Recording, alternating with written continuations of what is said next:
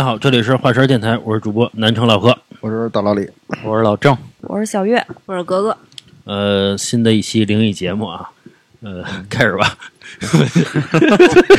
现在已经前面没有一点铺垫了啊。就就这个切入主题就这么快吗？那开始吧个因为这个灵异节目，我觉得没法切入主题。那什么吧，我们循序渐进吧。我先讲一个不那么害怕的，啊行行？这个事儿啊，就是确实是发生在我周围啊嗯，啊，这个是我同事。笑场可还行。不不，调整调整，你确定是灵异那我？先来吧，我我我我也给大家讲讲一个开场别。抢我啊，不是让老郑先编，再再给我一次机会，让老郑先编着。老郑先编着，这个是一个 你没有机会，拉丝你没有机会了，我也给大家开场吧，讲一个这个稍微短一点的，热热热热场。嗯，就是今天我这个嗓子也不太好啊，身身身体抱恙，大家凑合听。给了老郑两次机会，没有把握住，那就我来。就是这个故事哈、说的是就是一个大概是四五十岁的一叔叔，他这个退伍之后啊，那个时候得到一份工作，去去给人家开林场去，大林子。要是说这个那个时候比较注意这个森林防火嘛，怕这个夜里头有时候抽烟或者怎么怎么着就着了。嗯然后有一天正好是他下班儿，他下完班之后啊，那个正好跟他同事喝了点酒，然后呢溜溜达达的就回他那宿舍，大晚上就一个人，然后那时候是冬天，挺冷的，天上还飘着雪花呢，哎，自己喝点小小酒，身身体里倍儿倍儿热乎，嗯，然后美逼美逼的还跟那儿吼吼跟那儿跟那儿嚷嚷，听那听那个回 回音儿，然后还自己还特高兴，跟那儿溜达着溜达着吧，发现这个路前面离他大概一一二百米的地方吧，有一人也跟那儿走呢。哎，他说这个这不错啊，碰碰见一朋友嗯是吧？那个因为他们这个林林子里面很少会这个出出，就是说出现一个人嘛，嗯，那个老是自己一个人待着。他说那我那我快步追上去吧，我跟那大哥一块儿走，我我们俩一边聊聊天儿什么的，是吧？还能认认识一下。他就那个紧抓抓紧跑了几步，说说要跟上去，在离那个人大概还有四五十米的时候，他猛的一下就站住了，刹住车了。嗯因为他因为什么？他发现前面那人啊，肩膀上没脑袋，啊，就是一个没有脑袋一个东西，就就就在那走，走的还挺快，跟正常人一样。我操！这大哥当时一下都他妈快快吓尿了，说这他妈怎么办呀？我靠！碰见一这个，哆哆嗦嗦的呀。当时啊，这大哥因为退伍下来了嘛，阳气比较旺，胆儿也大，然后再加上喝了点酒，这个酒气一上头啊，想的是操不行，我要追上丫去，我得看看他到底是一什么。嗯他说我我我要是看不明白的话，就就这这这就这么一玩意儿从我前面走过去，我今天晚上我睡不了了，我这辈子我都不踏实。快步追上去，说说我一定要看看看那到底是一什么玩意儿。追上去之后吧，离那人马上到跟前儿了嘛，还有一一一米左右的这个距离，他一下就薅住那人肩膀，就给人转过来了。嗯嗯，我操，胆子特就大吧，一下就给人转过来了。你们猜他看见什么了？看什么呀？就是发可以发挥你们想象，猜不到是吧？那我告诉你们，真尴尬。对，真尴尬，是我尴尬是吧？他把那个人一下就给翻过来了，翻过来之后，他发现啊，那个发现他发现那个衣服，那个衣服那个那个那个领口那儿钻出一个惊恐的小脑袋，然后那个对他说：“你要干嘛呢？”就是天太冷了，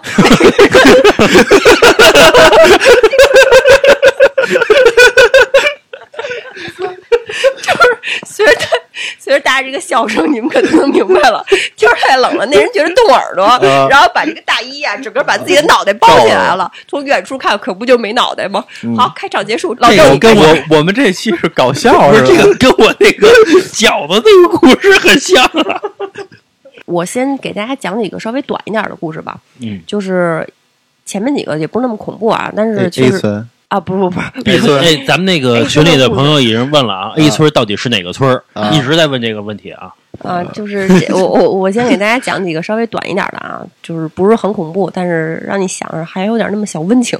嗯就是第一个故事说的是，就是分享这个故事的朋友讲的是他叔叔的亲身经历，说他叔叔有一年大概是他呃三十多岁快四十岁的时候，他叔叔去自己去长春玩，长春那边有一个特别大的一个寺院，具体叫什么名儿咱们就不在节目里说了。但是了解的朋友应该很清楚，就那他们说那个寺院非常非常大，这个面积啊，就是嗯，反正比故宫什么的还要大，然后植被很茂盛。说他叔叔去里面拜佛，自己就一个人，哎，溜溜达达的，又是林子是吧？然后又是那个烟火的那个香味儿，然后偶尔还能听见鸟叫，哎，觉得还挺悠闲的。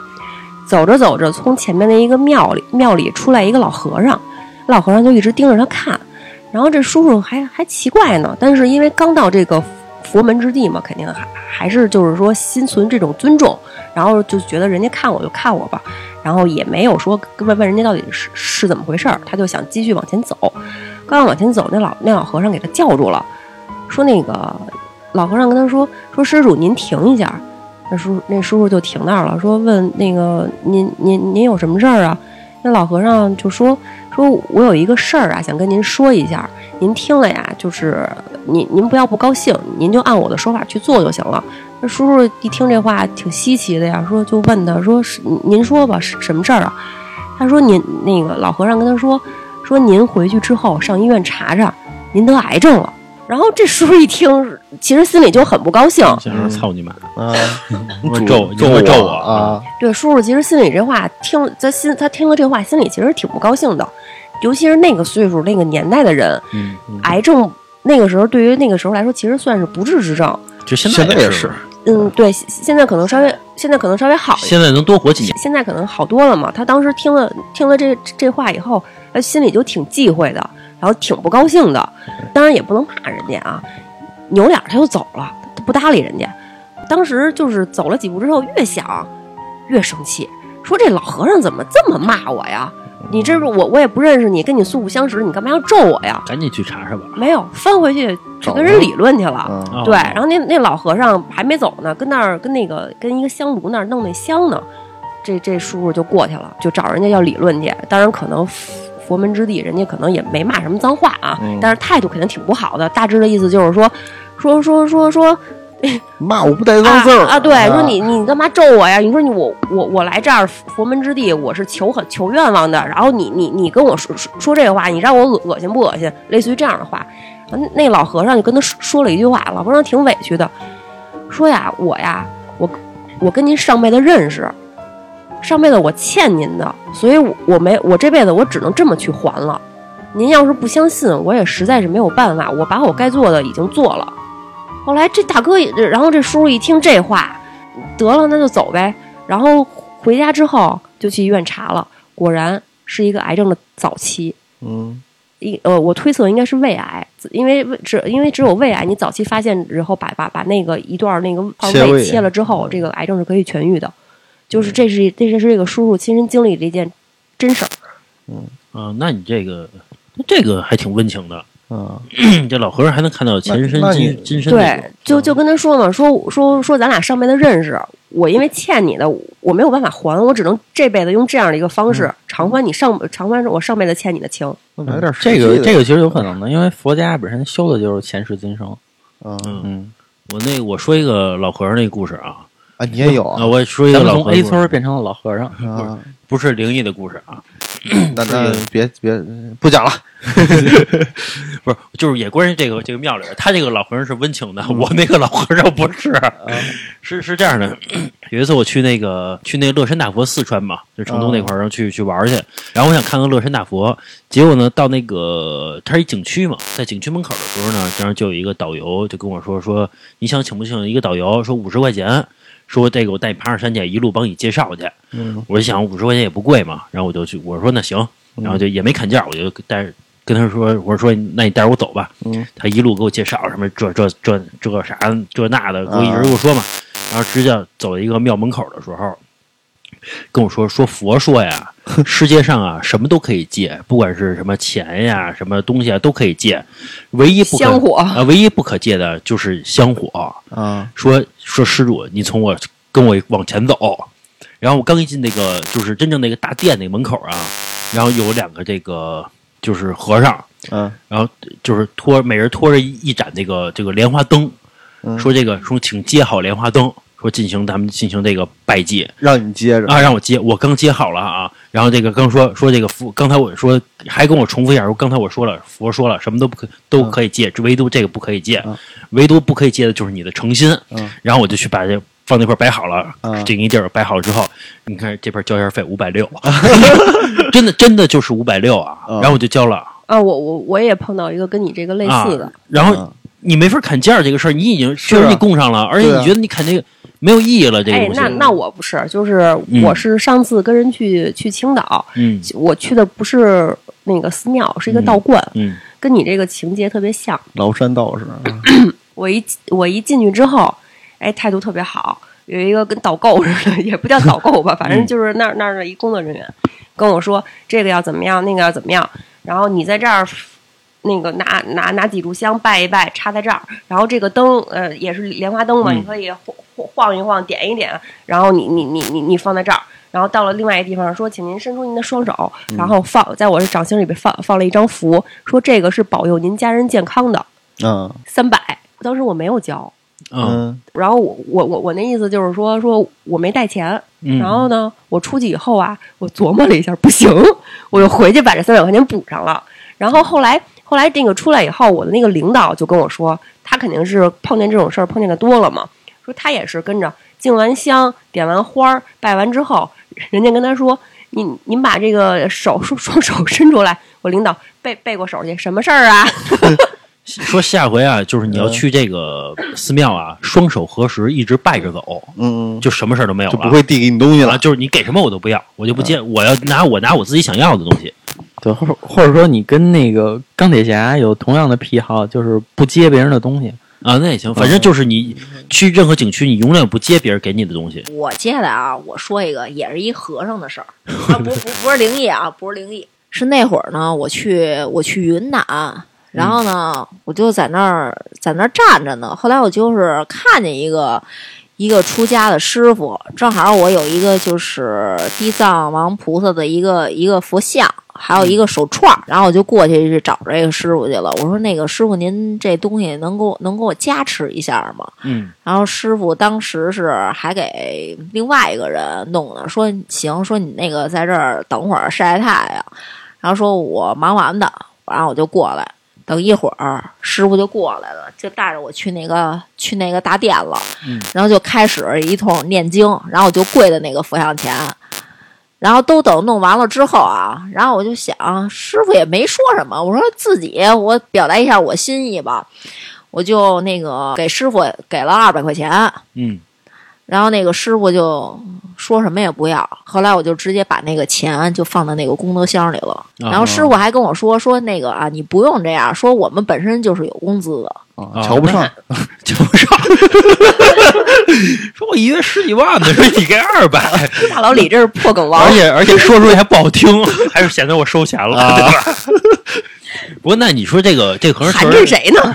不过这和尚确实算不错。这这个是哪个寺庙？这是好的。是在云南，其实那个你去呃广济寺，呃，西寺叫广济寺，那对广济，寺然后那个那个也特别好，就是你上香的话，它有那个就是结缘的香，香的话都是不要钱的。对，因为因为那个广济寺是中国佛教协会，所以它是禁就是禁禁止就是尽量去禁止商业化的东西。就我之前，我之前那个有灵异体质的那个同事，然后他之前就老说有鬼压床，然后能看见黑影儿。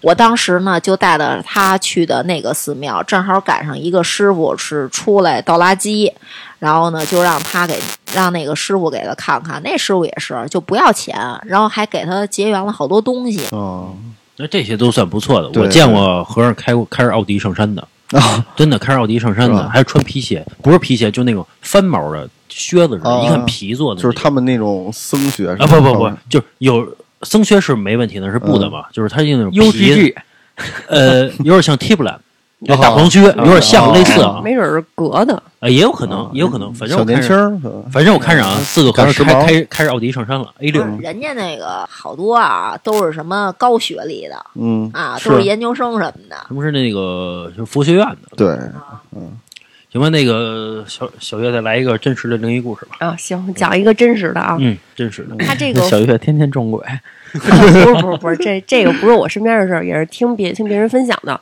他分享的这这回是他他分享的他身边的一个这个算是他的一个四伯，就是他爸爸的哥哥嘛，他管那人叫四伯。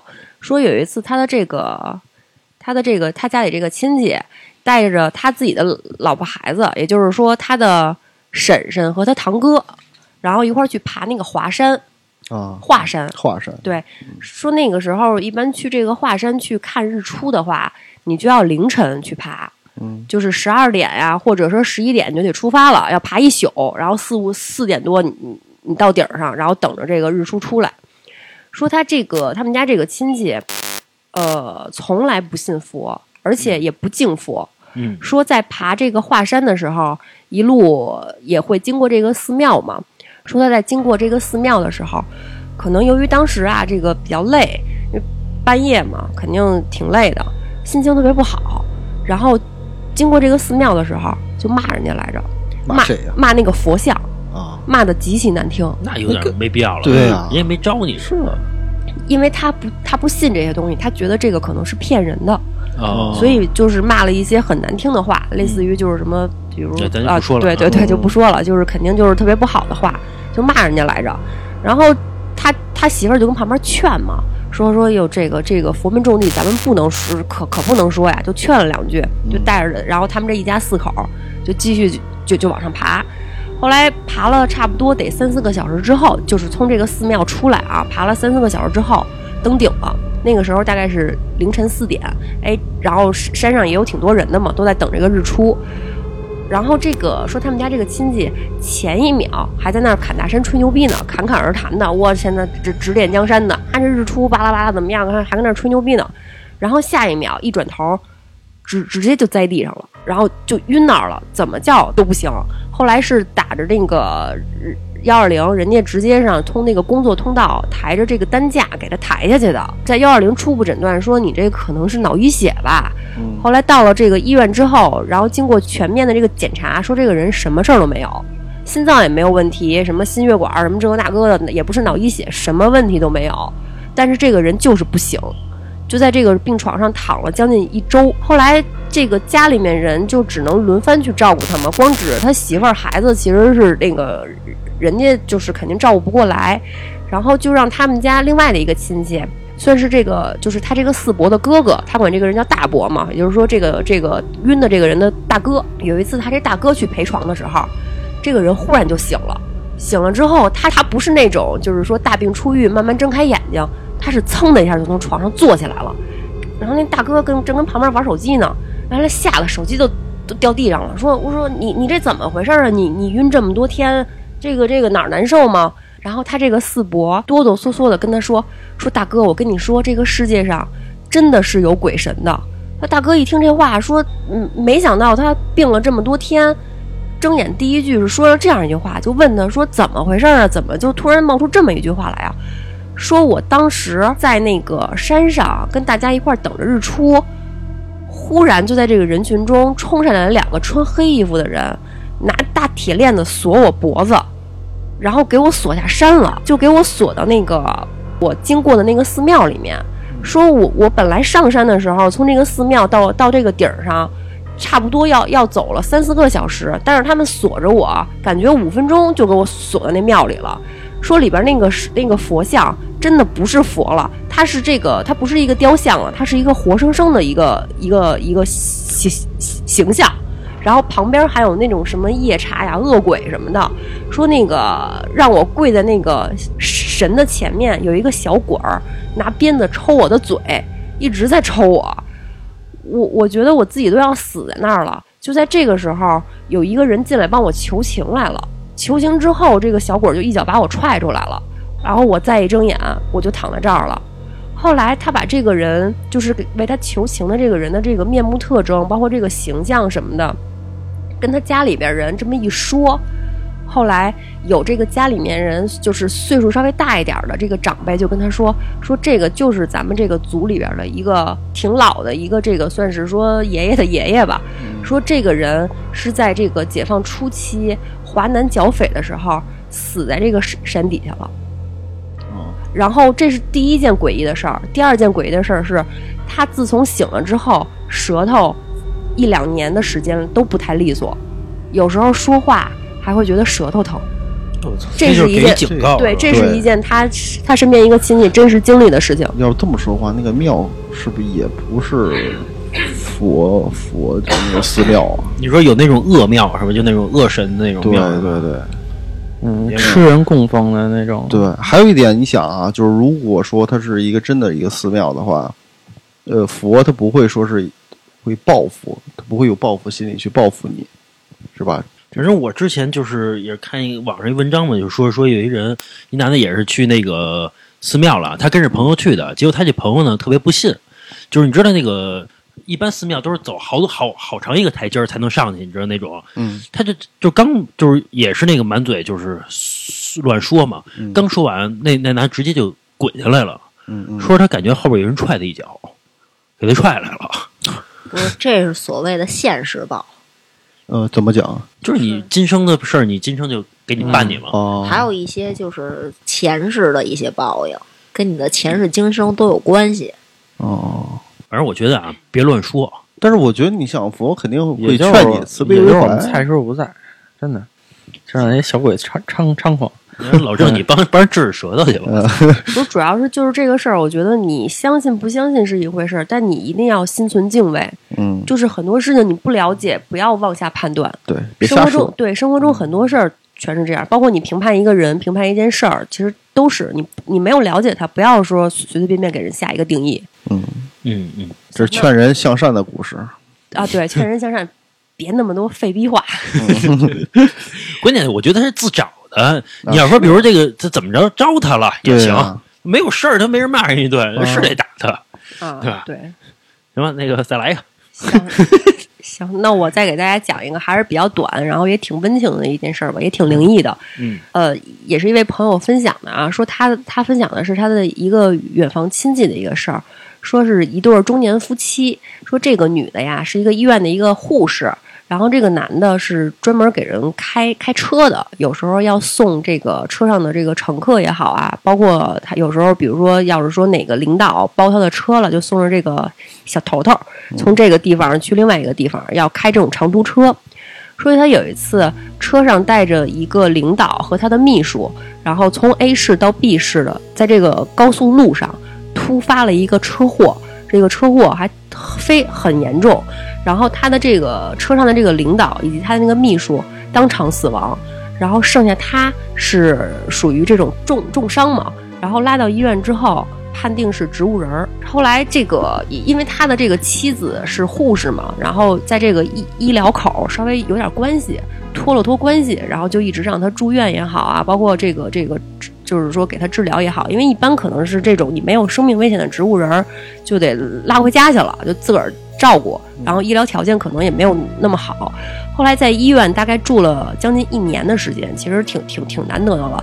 住了一年的时间之后，这个人还是不行，但是生命体征都是没有问题的，就是说可以活，但是就是不醒。一年之后突然就醒了，醒了之后是个智障，就是他的智力就像、对，就几乎就为零了，没没有什么智商。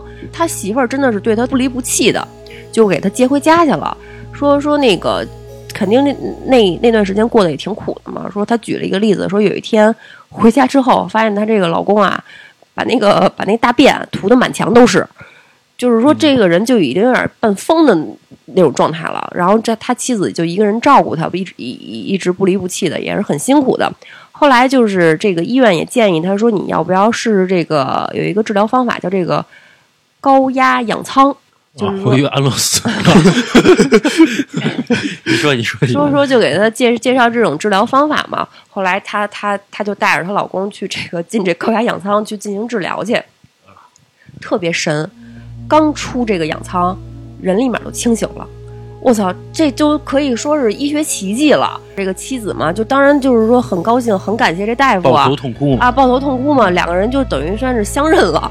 然后他也明白这人是他媳妇儿了，然后然后就问他说：“那个，哎呦，真的这这些年你这个病，这这个这个真的是终于治好了。”然后这个男的就是说一点印象都没有，他说：“他说过了这么多年吗？这个时候已经过了差不多两三年的时间了。嗯他说过了这么多年吗？说我的印象就是我昨天带着这个领导和他的秘书去另外一个城市，在这个高速路上开车嘛，然后突然看见前面一男一女一对儿这个老年夫妇冲我招手，哎，我我停车一看是我爸妈，但是我他爸妈已经过世了。嗯啊，说说那个，他觉得挺新鲜的，说怎么在这儿看见我爸妈了？当时他他的这个形容里面，他没有说很奇怪，为什么在路上看到了死去的人？嗯，他他就跟他说嘛，说那个，哎，他们这个穿着这个短袖衬衫，然后还扇着一蒲扇，看着特悠闲，说在路边冲我招手。那我那我就把车停下呗，我我我看看他们俩要要要有啥事儿。后来他爸妈就邀请他的那个领导和那个伙计去路边的一个这个亭子里面去吃饭去。他因为要把这个车停下，所以走的稍微慢了一点儿。后来等到他把车停好，再一下车，看那俩看那些看那四个人已经走了挺远的了，他就快点去追呗。就在他也要迈进那个亭的时候，他爸呀一脚给他踹出来了，说你来干嘛呀？出去！然后等到他再一睁眼，他就从这个高压氧舱里面出来了，就是这么一个事儿等于这高压氧舱没用，其实是他爹给他踹啊！对他爹给他踹出来了。本来这高压氧舱其实就用于治疗这个脑血管、脑梗啊这方面。嗯，啊，反正刚才小学确实说，他说有一个方法，我真的以为是安乐死就就完了呢，幸亏没安乐死，嗯说明我操，这个还是那种就是那种传统的鬼故事嘛，就是那种在梦梦里边要给人带走，对就那种那种意思嘛，对吧？对行，小月 lesson three，不是让歇会儿。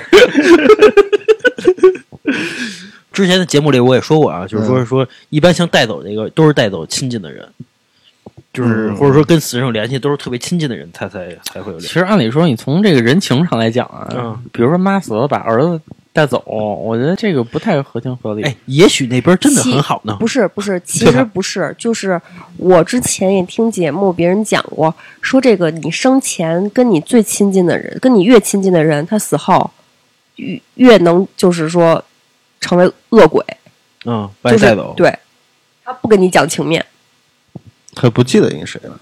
嗯，他可能就是冥冥之中觉得这个人跟我很亲近，我就要带他走，或者说我就得在他身边转悠。嗯，但是在你看来可不是这样啊，也没准儿人家人家那边真的很好呢，就是吃香喝辣的那那些嗯，万一呢，对吧？也确实是因为咱们谁也不知道说这个这个这个灵到底要去哪儿，对吧？对对对，就有的人，比如溺水而亡的，不是说他必须嗯。拉一替身嘛，然后才能走吗？是吗？就是那种，比如说谁谁溺水而亡了，然后一般这个河里边还会再死人，是哦这个人得把来替身，那人嗯把人再弄死，他才能怎么往生啊之类的哦，然后就替身再替身，对，替身再替身，无限哦替，接力跑。对，各种替啊。行，行，那小月再来一个。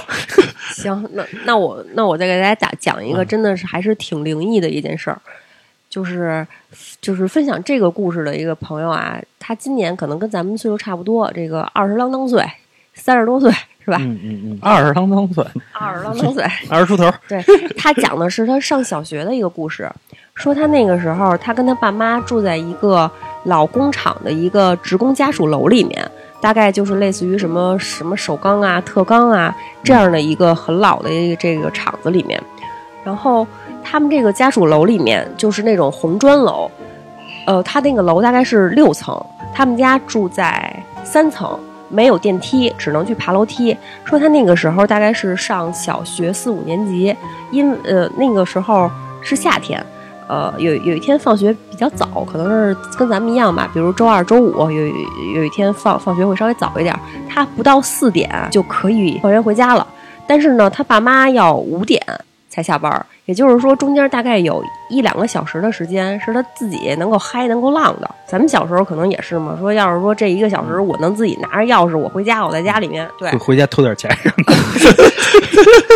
那那倒没有，就是就是他他还觉得挺高兴的，一路蹦蹦跳跳的哼着歌，就就惦记着啊，我回家呀、第一件事开个电视看我那动画片儿去，还特嗯特高兴，一路就是晃着呢。他他他那个时候，他妈给他用那个红毛线的绳儿穿着他们家那铜钥匙挂脖子上，嗯他一路跟那儿蹦着，然有后挂钥匙的，有挂月票的，啊，对对，都有嘛。对，一路跟那儿蹦着，然后一路晃着他那个铜钥匙，还挺高兴。说说那个那时候小小男孩嘛，上楼都跑得特别快，两个台阶儿是一步，然后呢，嗯这一层楼梯啊，蹭蹭蹭三四步啊就可以爬上去。嗯刚才说了嘛，说他们家啊，我刚才说错了，我说他们家住三层是吧？嗯他们家是住四层，他就蹭蹭蹭蹭蹭蹭跟那爬。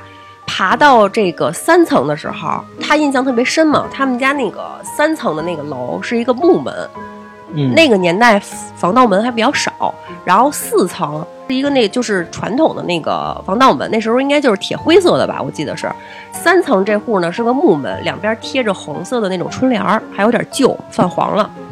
他爬到三层门的时候，应该是一转角有一个那个叫缓步平台吧，啊，就是你你经过中间层，对中间那一层，再走过这个中间层这块儿，然后你再拐再往上一爬，不就是四层了吗？嗯嗯说他走到这个缓步平台的时候，也还也还是嘛，两个台阶儿是一步，这这这么就往上迈。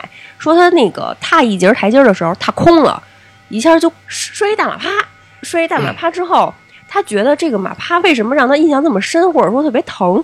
他觉得他摔到那儿之后，整个楼，包括他的这个整，就是说他所在的这个整个观感，整个世界都非常用力的震了一下。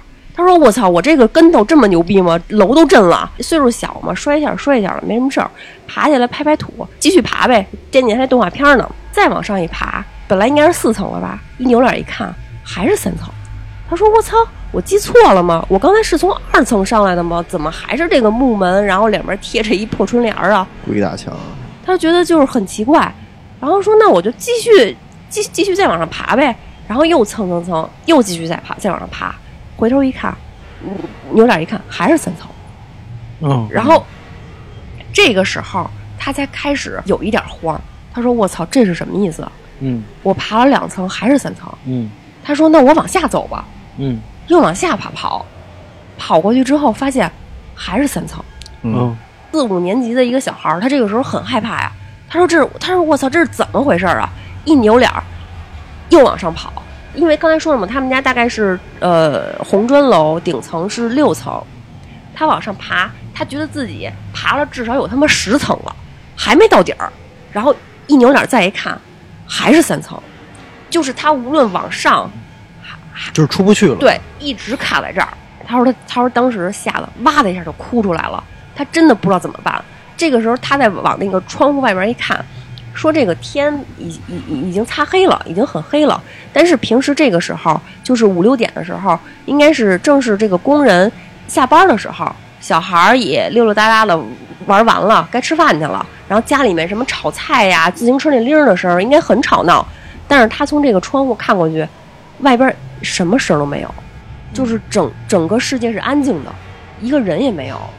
然后他在这个时候，他真的不知道应该怎么办了，嗯就是往上走，往就上上上天入地呀、一点出路都没有，他真的不知道怎么办了。但是他所在这个楼层是三层，嗯他如果说从窗户跳下去，有可能他也也不现实啊，有可能就他妈死了，他没有办法。然后这个时候真的是就是命啊！他在这种紧急的情况下，他想了一个挺绝的一个招儿。嗯他怎么着？他把那铜钥匙从脖子上拿下来了，嗯他在这个这个这个洋灰墙上画道儿。他说：“我现在从这个三层这个底儿底儿上，我开始画道儿。我画到这个就是门木门旁边儿，我这不应该是挺完整的一个道儿吗？”嗯他说：“我倒我我倒想看看，如果说我再继继续爬的时候，我能不能看见这个道儿？”嗯嗯嗯他想的这这个招儿还挺绝的吧？嗯然后他就就跟那儿画画画，说等他等到他画到这个底儿上的时候，忽然他就刚才被摔的那一下，整个楼震一下那个感觉又出来了。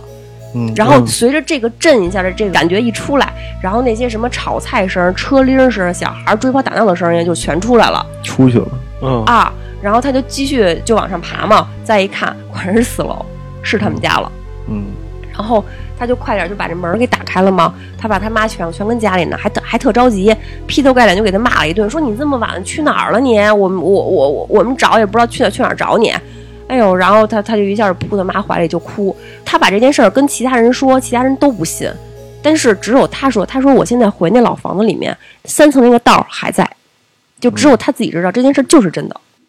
我操，那这个他妈就是进入那种结界了那种东西。对对，啊，这个我也是听别人说的，啊，就是说那个好像比如说你在遇见这些鬼打墙的时候，遇见走不出去的东西，嗯，就是走出去的时候，其实你的人是没有动的，你的肉身是没有动的。啊，，对对，嗯，然后只不过是说你的这个这个这个思绪思绪或者灵魂，其实已经在跟着这个整个的这个好兄弟的磁场，然后再共鸣了。对你，你还觉得自己特累，但其实你就是在原地。对，就是在原啊，地。你这是一说法啊，还一说法，你还记得，比如说有人走在坟地里边，一直走一直，比如开车啊一直走，结果发现车辙特别深，第二天这不是说明说明他动了，故事吗？就说明他动了，就还是，就是两种，还是绕绕绕一个圈儿嘛，对，啊，对对对对对就是出不去这这个圈儿。对对对老郑怎么破呀？啊，说说怎么破，撒泡尿啊什么的，这个柚子皮加白醋，脑门儿。这这我得先说点钱啊，我再说这个。反正群里有两两个人了吧，找你算命了，已经是啊，哎，我特想问问，就是你们要遇到刚才那个情况，你们怎么办呀？我有可能踹那三三层那门儿，嗯就我没办法了，我要踹那三层的门儿，哎，之前我听过一个跟这个类似的故事，他也是想着去敲门去，嗯没人搭理他，就怎么敲门敲不开，哎，就怕敲开了里边又是一个他妈，别的又是他自己。我操，你吓我一跳，就是你这么说，不是你声音啊，是我跟颤抖一下，我还真有点。不是你打开之后，操，里边是自己，或者说里边是另外一个更就是恐怖的空间，我操，就是就是我刚才我刚才讲这个故事，就分享故事的朋友他就说嘛，他说他说他那个时候看着就是缓步平台这不有一窗户嘛，他说看着窗户外边那个景色，他就想说会不会现在这个家里面有另外一个我吃着我妈做的这个热汤面，看着我想看的动画片呢？他是不是取代了我？嗯，他就有这样的想法，结果他永远出不去了对，他就困在这儿了。啊！那这个是有个电影叫《意外空间》，大家可以看看，跟这个挺相似，挺有意思的。啊，这个有好多这种电影。你说的就跟那个恐怖游轮似的那，个，恐怖游轮就是无限循环嘛，对对对，这个事儿其实不是一般最最粗糙的方法，就是念念佛家或者念道家的口号都可以。对佛佛家我之是前我嗯之前就遇见过。你像我在地铁，我上班那么些年，然后你说我走路什么的，我我不知道哪站，不知道怎么出去了，这种可能性并不是很大。但是我有一次就是我回家，我死活的我就是出不去，我在那个站台里边，我转悠了得有五分钟，就是死活就走不出去。后来我就定在那儿，我就念念那个地藏王菩萨，待了一会儿，然后再走就走出去了。你是不是当时脑子乱了？有可能就转向不可能，那种啊绝对不可能。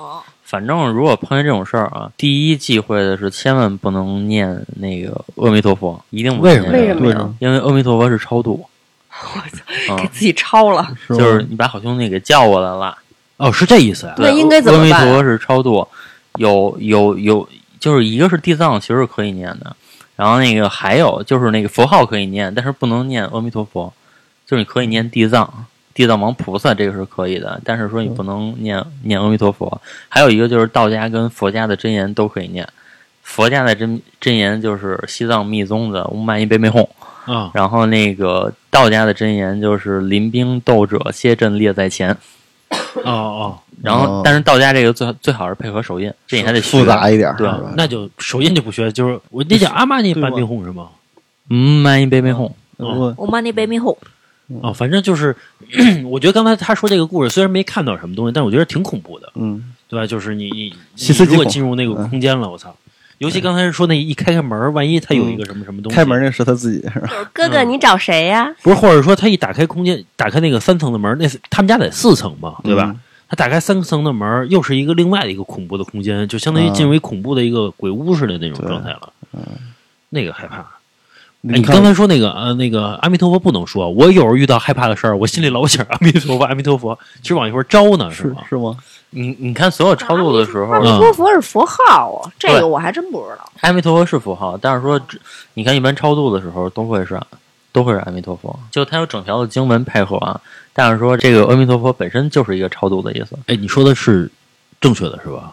这个上回那你是你怎么验证这个事儿？不是上回那个泰山石敢当，可就有人留言说直直接就质问你的不对。上次等会儿我我解释一下啊，上次泰山石敢当没有错，石敢当就是泰山上一块石头，啊啊，它是一个神，但是他他就是一块石头啊，哦，反正我嗯反正我们也不懂，就是你别让人抬杠，回头再。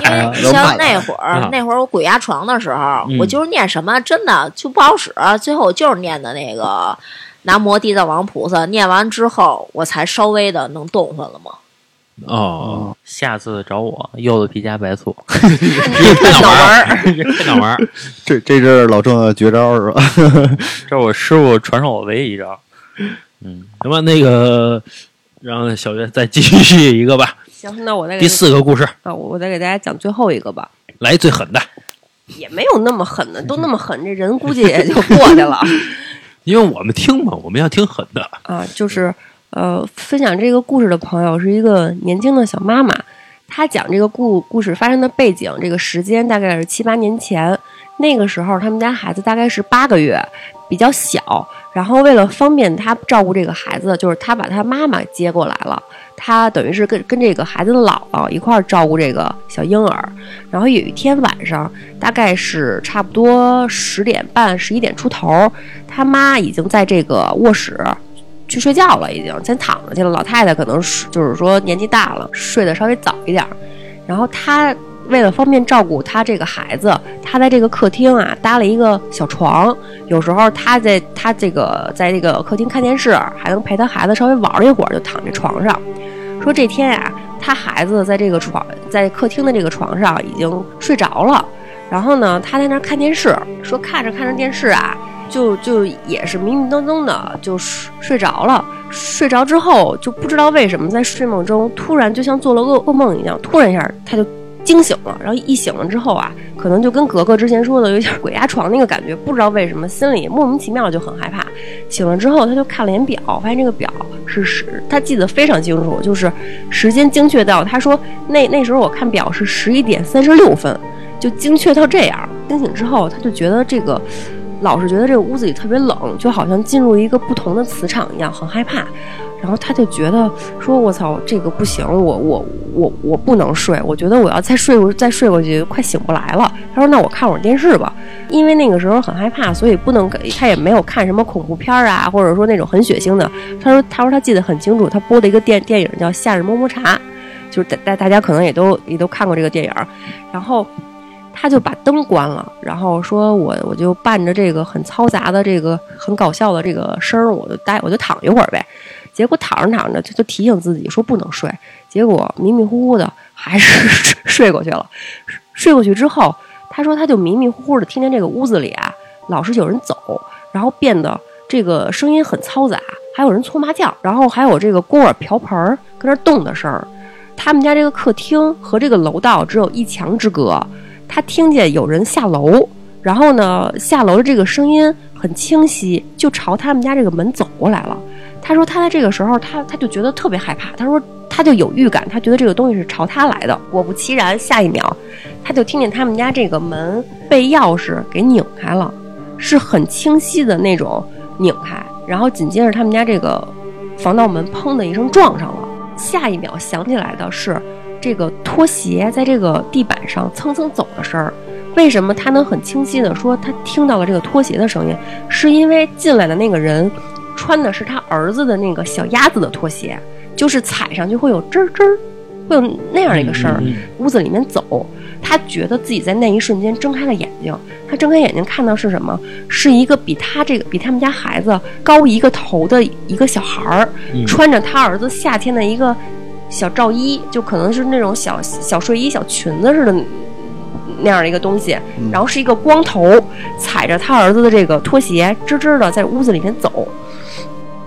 他就觉得非常非常害怕，他而然后，但是这个时候他只有眼睛可以睁开，但是这个身子是不能动的，可能就跟那个鬼压床差不多，就不能动。他当时想的是，你离我孩子远一点儿，你也不要靠近我，因为刚才说了嘛，他的眼睛是可可以睁开的。他为了不让这个东西发现他，他就又把眼睛给闭上了。闭上之后，他就觉得这个吱吱的声音离他很很近很近，越来越近。他觉得那个小孩儿离离他的脸大概一厘米，那么贴着盯着他。他是他是啊、他甚至能够感感觉到就一丝很微弱、很冰凉的呼吸吹在他的脸上。他说当时吓得啊，就是这个汗已经一层一层出来了，但是就是不敢去睁眼睛。后来过了一会儿，他觉得这个呼吸啊已经离他稍微远一点了，然后这个吱吱的声儿也离开了。离开之后，他就稍微把这个眼睛睁开了一条缝儿，他发现那个小孩儿爬上了他们家的这个沙沙发，去够这个沙发背上放着了一个小白兔子，一个那个毛绒玩具。说这个玩具是他儿子特别喜欢的，他就发现这个小孩儿摸着那个兔子，哎，还挺高兴的。他就，然后这个女孩就眯着眼看着他，说这个玩摸着小兔子的这个男孩儿，就在这个时候突然停了一下，猛地就扭过脸儿，就朝朝他看过去了，就是发现他在偷看他了。然后这个女孩儿就很害怕，一下又把眼睛又又又给闭上了。但是她又听那个吱吱的声儿，又朝她走过来了。然后就在这个时候，她觉得自己的这个脸有那种毛茸茸的触感，嗯，是那个小孩儿把那个毛毛茸的兔子放在她的脸边儿了。然后就在这一瞬间，他就嗷的一声就叫起来了。他觉得自己用了全身的力气在动啊，去挣扎呀，包括他，而且他很清晰的，就是就跟我上回说的，就是鬼压床那经历，他很清晰的就觉得自己这个沙这个床上那床单一直在一直在磨，一直在动，但是他妈始终没有从这个屋子里面出来。等到过了很久很久之后，他才觉得自己哎可以动了，然后这个吱吱的，就是他们家那个拖鞋那个吱吱的声也没有了。然后就在这个时候，他睁开眼，他发现就这个电视已经是那种就是布满了那种雪雪花了。但其实这个现象就是对于现代这个情况而言，其实是不太现实的，因为咱们很少能看到这电视里面还出那种很老的那种雪雪花，只有说特别早的时候，好几十年前，比如说到了夜里一两点之后才会出现这样嘛。然后就在这个时候，他妈也从这个屋里屋子里面出来了，就问他：“你这干嘛呢？我都我叫你去屋里去睡觉去，你也不去。”然后他就坐起来了，然后真的发现就自己就一身一头一身的汗。然后这个时候他也很怀疑，说我是不是就是做了一个噩梦啊？但是他一一扭脸一看，说那个本来应该在这个沙发靠背上的这兔子，就在他这个头旁边。就是他分享了这样一个故事。我操！你说发生这种事儿，嗯，要不要卖房啊？我操！或者哎我在想这事儿是不是这房之前怎么着啊？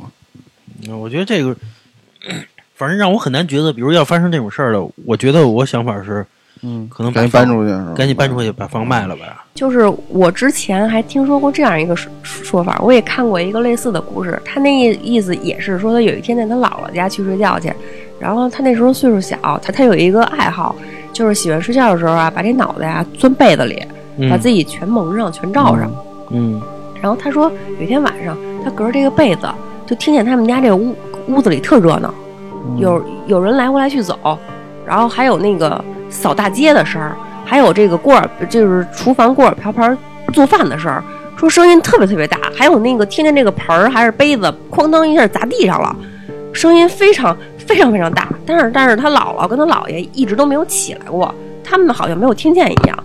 然后他就跟这个被子里哆哆嗦嗦跟那听着，然后就在这个时候，他听见有人在他这个脑瓜顶上发出一声“咦”，然后啊，就就好像发现哎他没睡着，咦，发现发出这样一声，然后他当时就下意识的就啊，就跟人呼应了一下，就就是人家看见他了，咦，他说啊，然后当他发出这个啊啊的时候，这个房房间里所有的声音全消失了。就是又是很正常的这夜里很安静的这个事儿。然后针对就是这个现象，有人做出一个解释，说说咱们所处的这个世界，到了到了晚上，你所处的这个空间是有另一个维度、另一个这个次元的人跟你是共用的。啊啊你们家你哦你跟他的所有的这个日夜也好，时间也好，全是倒过来的，等于你们两个是在。是在白天与黑夜，然后说这种什么晨与暗、什么什么阴与明的这个交汇的时候，你们是在共用一个磁场、一个空间。对，那熬夜的人就不让他们家出来。包括这个八卦就是这么来的嘛。呃，八卦最早的起源不就是白天跟黑天吗？然后那个四象就是春夏秋冬，这个这好像确实确实有依据。不是，但是啊，你想我这，你想是这样啊，如果说是平房的情况下，这块地你可以就是日夜交替嘛。嗯，那我楼房，他们也是这这儿盖的这样的楼房，每层都有，是吧？反正就是这个我，我就反正我觉得挺他妈害怕的。反正要是我的话，嗯我可能操换房了，我我不在这儿住了。嗯，是不是就跟那个呃，就是之前那个碎碎尸案，说是那个楼的人现在基本都搬没了是吗？啊，害怕是吧？害怕就跟那个之前不是说那个什么棺材房吗？嗯，就是一小区里边全是放放骨灰盒的那个嗯，卖房子现在曝光了不是吗？啊，不是曝光人该不该什么样还什么样啊？嗯那人产权人不卖啊。对，就是是就其实就是说这个两个不同空间，就是说阴间与阳间共用一个这个这个空间的这个事儿。我之前还听过一个故事，我觉得挺吓人的啊。嗯但是这个故事确实是我是听其他人分享的，具体这个出处我不是很确定啊。嗯我就是还是给给大家讲一下，说这个有一个小小姐姐，她有两两部手机，一个苹果，另外一个是她专门比如说当个什么闹钟啊，或者说打个卡呀，这样一个就是说备用的一个三星的一个很破的这么一个机器。嗯说她有一天她登微信，她说微信提醒她异地登录，然后这个定位呢、是他们家，哎，她就她她觉得挺奇怪的，然后她就想，难道是就是说我不小心误触了，用另外的这个三星的这个手机去登录啦？嗯她说那我就登一下吧。我不记得啊，就是几年前微信刚有的时候，是不是这个聊天记录不是同步的，就是只是在你这个本机上去去去现在的聊天记录也不是同步的，现在聊天记录也不是同步的，是吧？嗯啊，我我这个记得不太清楚。然后他说：“那我就登一下这个这个三星这个，我看一眼吧，到底是怎么回事儿？别别别到时候出什么问题。”他说登了一下，登了这个微信之后，他发现一件特别恐怖的事儿，嗯就是在他这个微信的置顶，就是最上的那个聊天对话框是他自己的头像，然后他就点，他就很好奇嘛，他就点进去，他发现咱们自己打字儿的时候，那个那个条框不是绿色的吗？对，嗯他发现那个一溜儿很长很长，大概有这个很连连续了很多天，好几十页全是绿色的。然后嗯内容是什么？内容是就是比如说礼拜一夜里一一两点，他自己给自己发了一条：“他睡了吗我操，？”然后 然后下面紧接着一条绿色的，就是他自己，然后嗯再回复：“好像没呢。”然后过了一会儿又问：“他睡了吗？”啊，他睡了。然后还有这个语音，然后这个语音他点开一听，是就是没有对话，是这个拖鞋在他们家地板上蹭蹭走的声儿，以及他们家冰箱门开，然后又撞上。为什么就是说会有声儿？就是比如说咱这个在这个冰箱里门上放了什么瓶瓶罐罐的东西，你一关上，它不会有当的一声吗？嗯嗯他说这个声儿为什么很熟悉？因为是他自己家呀，他当然很熟悉了。嗯，就是这这种拖鞋走动，然后还有这种开门关门，以及这个冰箱门关的声音。然后他当时汗，你看我操，吓懵了，汗都下来了。然后再再往下继续翻，还是同样的这这样的对话，一两点问他睡了吗？啊，他睡了。然后再往下翻，到了某一天的时候，对话不一样了，说他睡了吗？他睡了。说我能出来吗？我操，你现在不能出来。我操，就这个事儿，我觉得真的挺吓人的。我去那这够瘆人的。啊，这个我我我我再说一个，就是也是一个半灵异的一个故事啊。嗯说有有一个人曾经买一辆车，说想拉黑车去，嗯结果呢，他就从二手车贩子那块儿买一辆车，买了车之后呢，他就是为了第二天他那个能正常的就是拉活嘛。然后呢，头一天每天他他他有一习惯，每天头一天晚上他把油都加好了，嗯第二天就直接出车了嘛。结果没过两天，他发现我头一天加满的油，第二天那个油呢总是少一两格，总是少一两格，他也奇怪。后来呢，经过了三四天之后，然后他就开始记录这个行驶这个是里程了。嗯比如过去是九千六六百公里，他就开始记这公里，然后第二天呢，他一看呢是九九千八百公里，总是多二三百公里，去报警了。报完警之后呢，也当时就是二二十年前左右嘛，也没什么摄像头什么的，警察那意思就是你再观察观察，对吧？毕竟车没丢嘛。然后他就给找这车贩子，他越想不对劲儿嘛，他就找这车贩子说说这个，说你说一下这车到底什么来源呀？那意思，说实话了，就是说说上一个车主啊撞死了。嚯，然后他一听这个，他说：“我操！”他说：“这他妈敢怎么他妈还敢开吗？说要是你帮我卖了得了这车。”后来呢，他就想知道到底他妈这车怎么了，他就安摄像头在这个、这个就车那块儿。嗯后来他发现啊，有一人啊天天晚上偷他车去他妈拉黑活儿去，就是他们家一邻居，后来给他那邻居逮着了。啊，说偷他车拉黑活儿去，所以每天跑他妈用丫油用丫花丫钱。这种的，我操！行吧，行吧，行行吧，我今天啊也录的挺晚的了，我觉得太晚了，聊这些事儿也不太好了。我们这个听听完了之后，我们就觉得有点害怕了，所以紧接着最后我说一个该该交班了是吧？比比较，所以紧接着最后，所以说一轻松的故事啊。行吧，那今天到这儿吧啊。行吧，那个如果喜欢我们节目的朋友呢，可以加我们主播老郑的微信，就是二二八幺八幺九七零。我再说一遍啊，二二八幺八幺九七零啊。您还可以关注我们华晨儿的微信公众号，就是华晨 FM，就是我们电台的名字。好吧，今天到这儿吧，拜拜。